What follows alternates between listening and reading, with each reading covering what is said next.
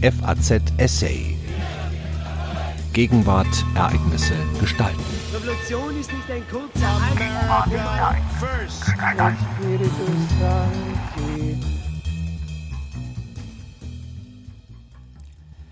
Mehr Führung wagen. Die Weltordnung ist in einem Umbruch begriffen, den die Europäer mitgestalten müssen, wenn sie im 21. Jahrhundert eine Rolle spielen wollen. Technologische Unabhängigkeit herzustellen ist die Führungsaufgabe, die Deutschland übernehmen muss. Nicht auf sich allein gestellt, aber doch als Anführer aller anderen. Ein Essay von Professor Dr. Herfried Münkler. Von den einen wird mehr deutsche Führung in der EU angemahnt, von anderen wird davor gewarnt. Dies könnte geschlossene Fronten gegen Deutschland zur Folge haben und Berlin zum Adressaten all jener Vorwürfe und Beschuldigungen machen, die derzeit noch gegen Brüssel gerichtet würden. Letztere raten dementsprechend zu Zurückhaltung und Abwarten, während erstere geltend machen, das Europaprojekt werde zwangsläufig dem politischen Abgrund entgegentaumeln, wenn sich Deutschland als das bevölkerungsstärkste und wirtschaftlich potenteste Land der Europäischen Union der Führungsrolle verweigere, die ihm nun einmal zugefallen sei. Was zunächst eine eher akademische Frage war, hat durch die politischen Vorstöße des französischen Präsidenten Emmanuel Macron und die zögerlichen bis hinhaltenden Reaktionen aus Berlin politische Brisanz erlangt.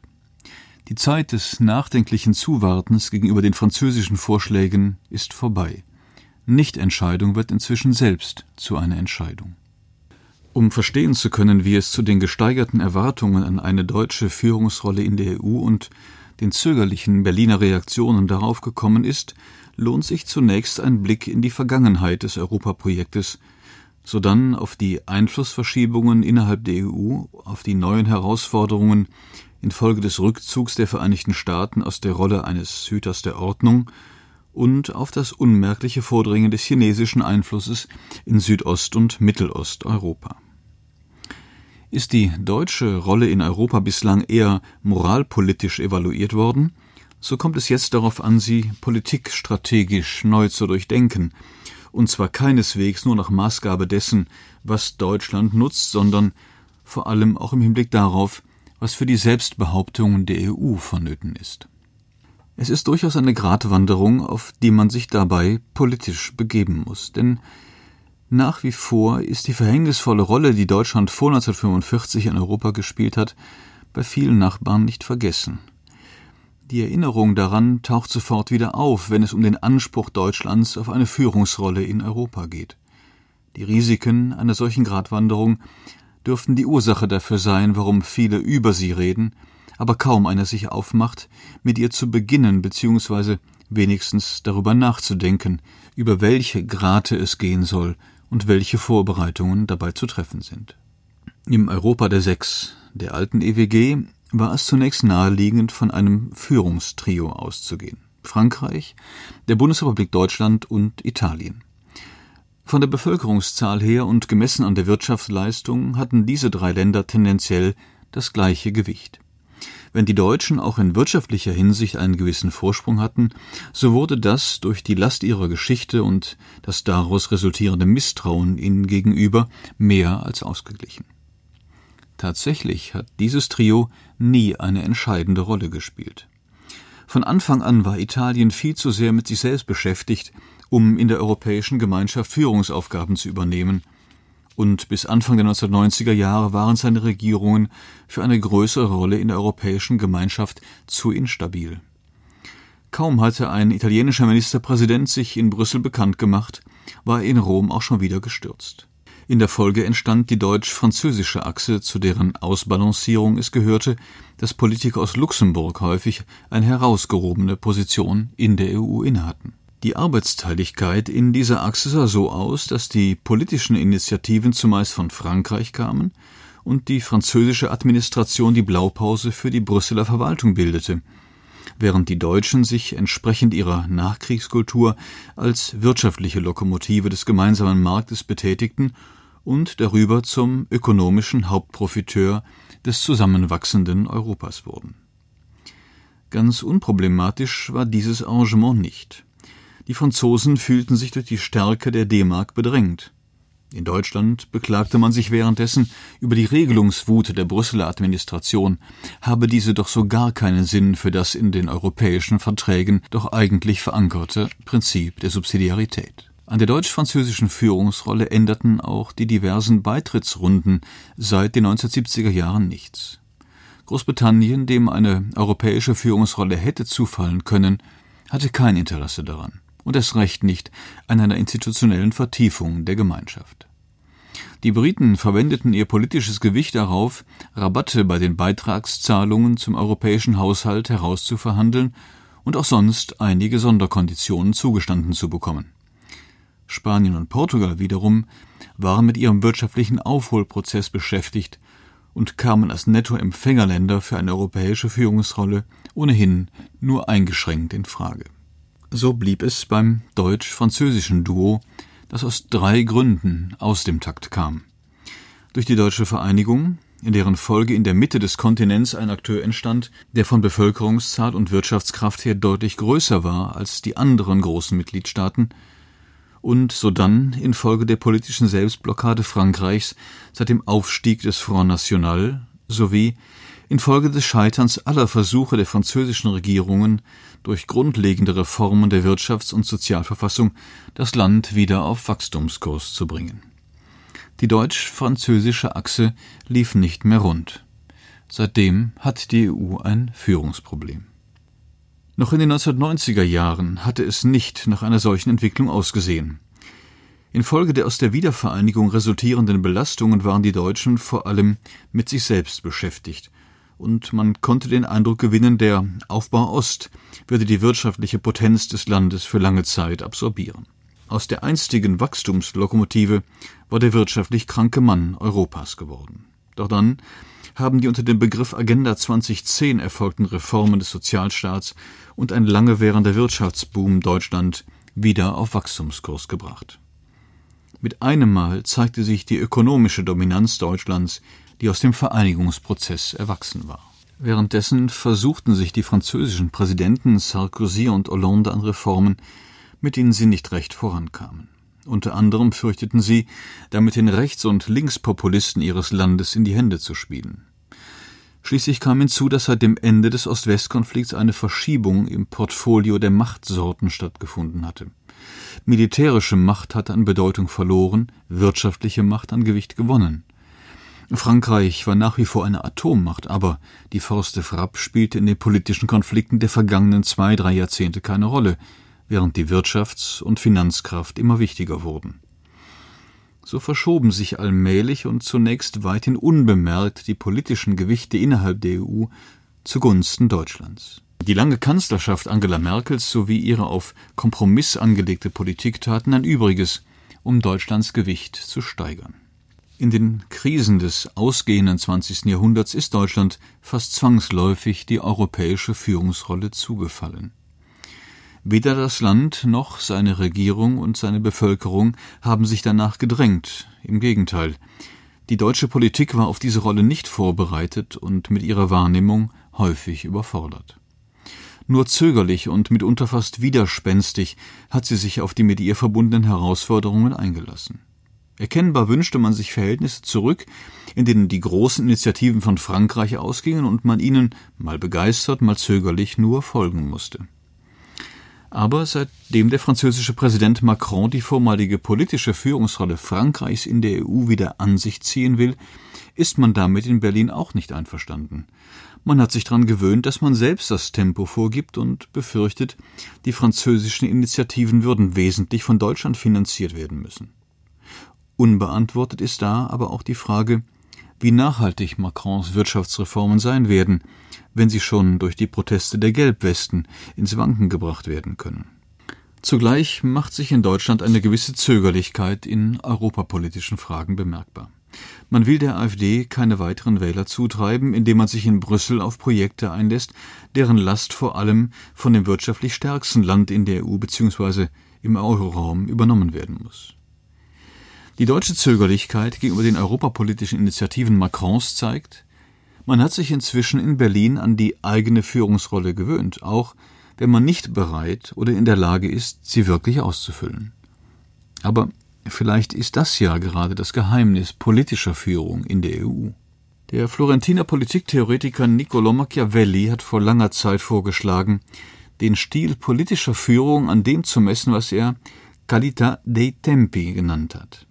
Die jeweiligen Zeitumstände, die politischen Konstellationen, die im einen Fall eine eher zögerliche Führung begünstigen und im anderen Fall ein entschlossenes Vorangehen und Ausnutzen der sich bietenden Gelegenheiten. Nach mehreren schweren Niederlagen gegen den Karthager Hannibal, zuletzt dem Desaster bei Cannae, sei es für die Römer richtig gewesen, so Machiavelli, dem Zauderer Quintus Fabius Maximus alle Macht zur Übertragung. Der vermied weitere Niederlagen, indem er Hannibal ins Leere laufen ließ und sich nicht zur Schlacht stellte.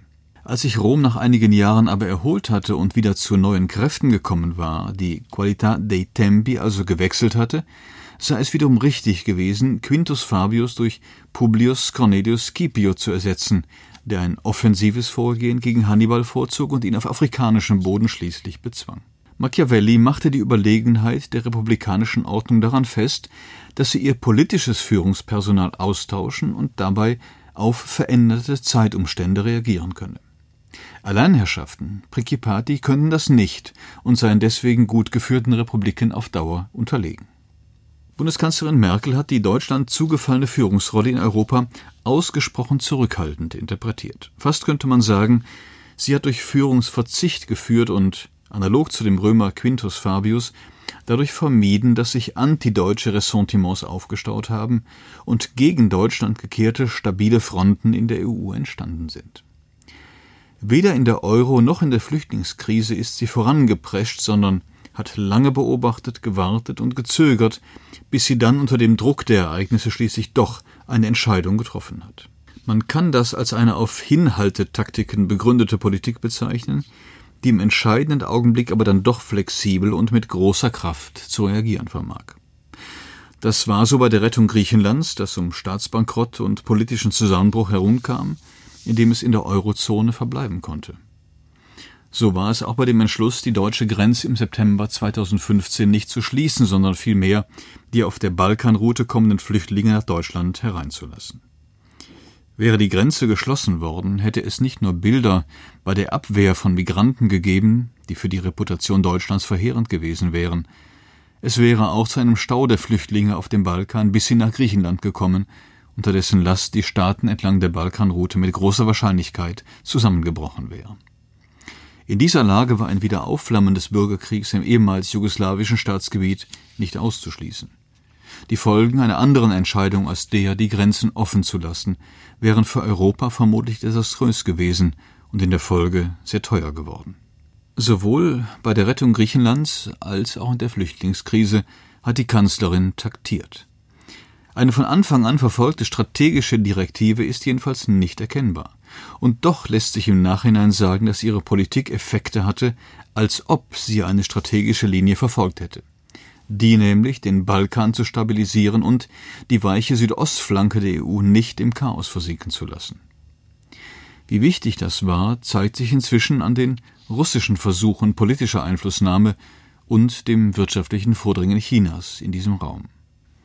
In beiden Fällen, der Eurokrise wie der Flüchtlingskrise, hat Angela Merkel eine Führungsrolle in der EU übernommen, aber sie hat es in einer Weise getan, dass es nicht als forsches Voranschreiten daherkam, auch wenn es von einigen Politikern zunächst aus dem europäischen Süden und solchen aus Mittel- und Südosteuropa so dargestellt wurde, sondern durchweg als Reaktion auf den Zwang der Umstände.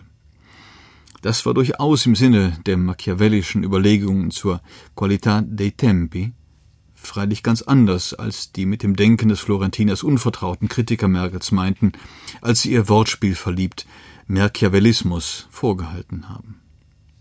Mit den zahlreichen Beitrittsrunden, in deren Folge das Europa der Sechs zu einem Europa der noch 28 wurde, sind die Zentrifugalkräfte in der Gemeinschaft zwangsläufig immer weiter angewachsen. Aktuell zeigt sich das in den sozioökonomischen Unterschieden zwischen dem Norden und dem Süden der EU und den politisch-kulturellen Divergenzen zwischen dem Westen und dem Osten der Gemeinschaft. Was Norden und Süden voneinander trennt, ist die Wirtschaftsmentalität, während im Osten die Vorstellung der westlichen Demokratie, also die Bindung des Volkswillens an die Verfassung, der Grundsatz der Gewaltenteilung und der Respekt vor der Pressefreiheit nicht durchgängig angekommen ist. Außerdem herrscht dort, wo man lange ein Bestandteil multinationaler Großreiche war, eine nationalistische Grundstimmung, die mit demokratischer Selbstbestimmung verwechselt wird. Damit sind zwei mögliche Spaltungslinien der Europäischen Union markiert. Ein anderer Faktor der Zentrifugalität ist sicherheitspolitischer Art, etwa wenn Polen und die baltischen Staaten gebannt auf Russland schauen, während Spanien, Malta und Italien die gegenüberliegende Seite des Mittelmeeres im Auge haben und sich von dort in Gestalt von Flüchtlingsbooten bedroht fühlen. Um diese Zentrifugalität auszugleichen, bedarf es einer Macht des Zentripetalen, eine Aufgabe, die eigentlich der EU-Kommission zufallen sollte, die dafür aber zu schwach ist. Dass strukturelle Veränderungen in der EU-Architektur dem in nächster Zeit abhelfen können, ist unwahrscheinlich. Also bleibt diese Aufgabe bis auf weiteres an Deutschland hängen. Es ist nicht zuletzt die Reformunfähigkeit der EU, die Deutschland zur unverzichtbaren Nation in der Union gemacht hat. Die wesentlichen Aufgaben der Zentripetalmacht sind politischer Ausgleich und Kompromissbildung.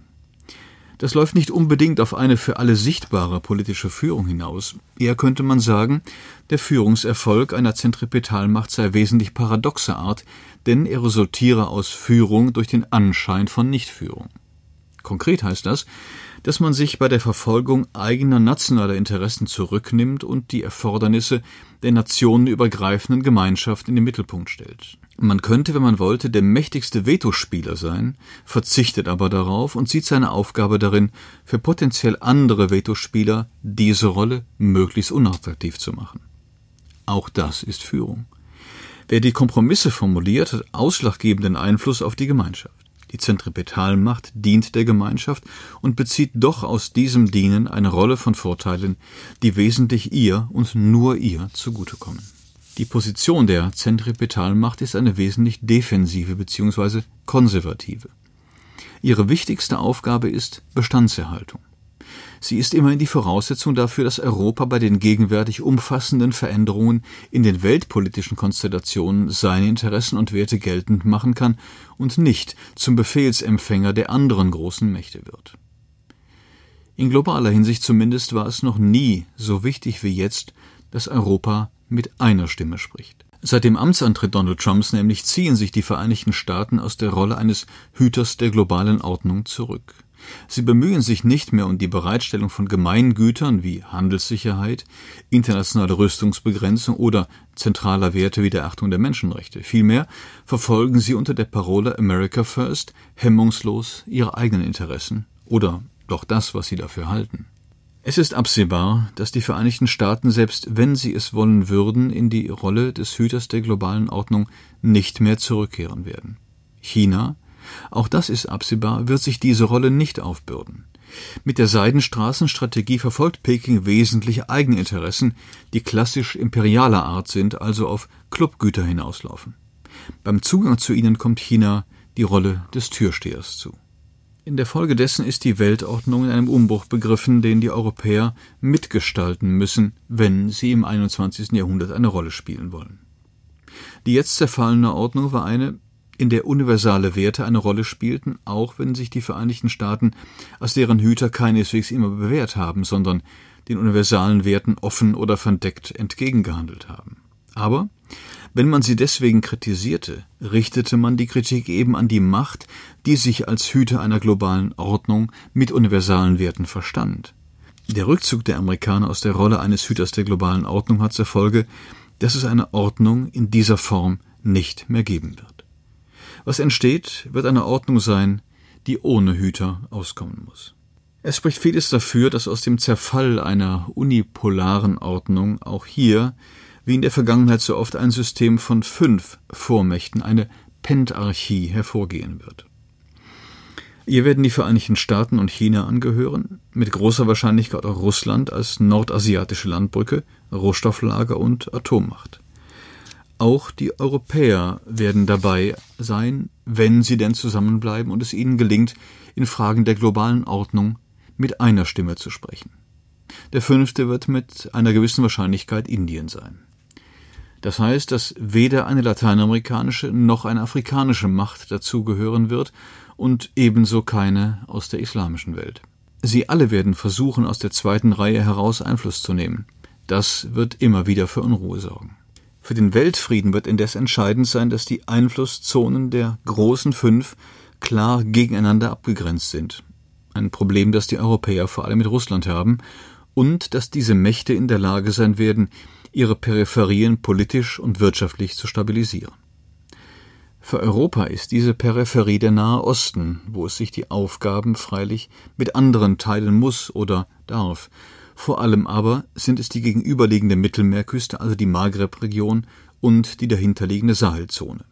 Diese Aufgabe ist nur durch ein geschlossen auftretendes Europa zu bewältigen. Die Stabilisierung der Peripherie ist eine der Voraussetzungen dafür, dass Europa zu den großen fünf gehören kann. Die andere besteht darin, dass die EU auf zentralen Technologiefeldern, zumal solchen mit sicherheitspolitischer Relevanz, auf eigenen Füßen steht und nicht von einer der anderen führenden Mächte abhängig ist, mag sie mit ihr auch noch so kooperieren. Das betrifft viele Technologien, vor allem aber betrifft es die künstliche Intelligenz und die IT-Sicherheit. Auf beiden Feldern liegt die EU zurzeit weit zurück. Also muss eine Aufholjagd begonnen werden, für die der Aufbau des Airbus-Konzerns in der Vergangenheit als Vorbild dienen kann. Deutschland fällt dabei ganz fraglos die Führungsrolle zu, aber diese besteht nun nicht im Schmieden von Koalitionen und Kompromissen. Die Direktive ist globale Konkurrenz und Handlungsfähigkeit, womit Machiavellis Qualità dei Tempi wieder ins Spiel kommt. Nicht die marktwirtschaftliche Ordnung innerhalb der EU ist der Maßstab, an dem sich die künftige Stellung Europas in der Welt entscheidet, sondern die strategische Selbstbehauptung im globalen Rahmen. Einer der wenigen, die das erkannt haben, ist Bundeswirtschaftsminister Peter Altmaier von der CDU. Ihm geht es darum, Europa industriepolitisch und technologisch als globalen Akteur zu platzieren.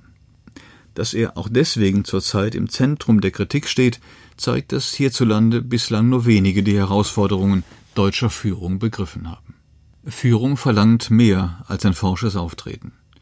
Wirkungsvolles Führen heißt, entschieden voranzugehen, wo dies erforderlich ist, um den Rest voranzubringen, sich aber zurückzuhalten, wenn es bloß um Symbolik geht. Technologische Unabhängigkeit der Europäer herzustellen, ist die Führungsaufgabe, die Deutschland übernehmen muss, nicht auf sich allein gestellt, aber doch als Anführer aller anderen.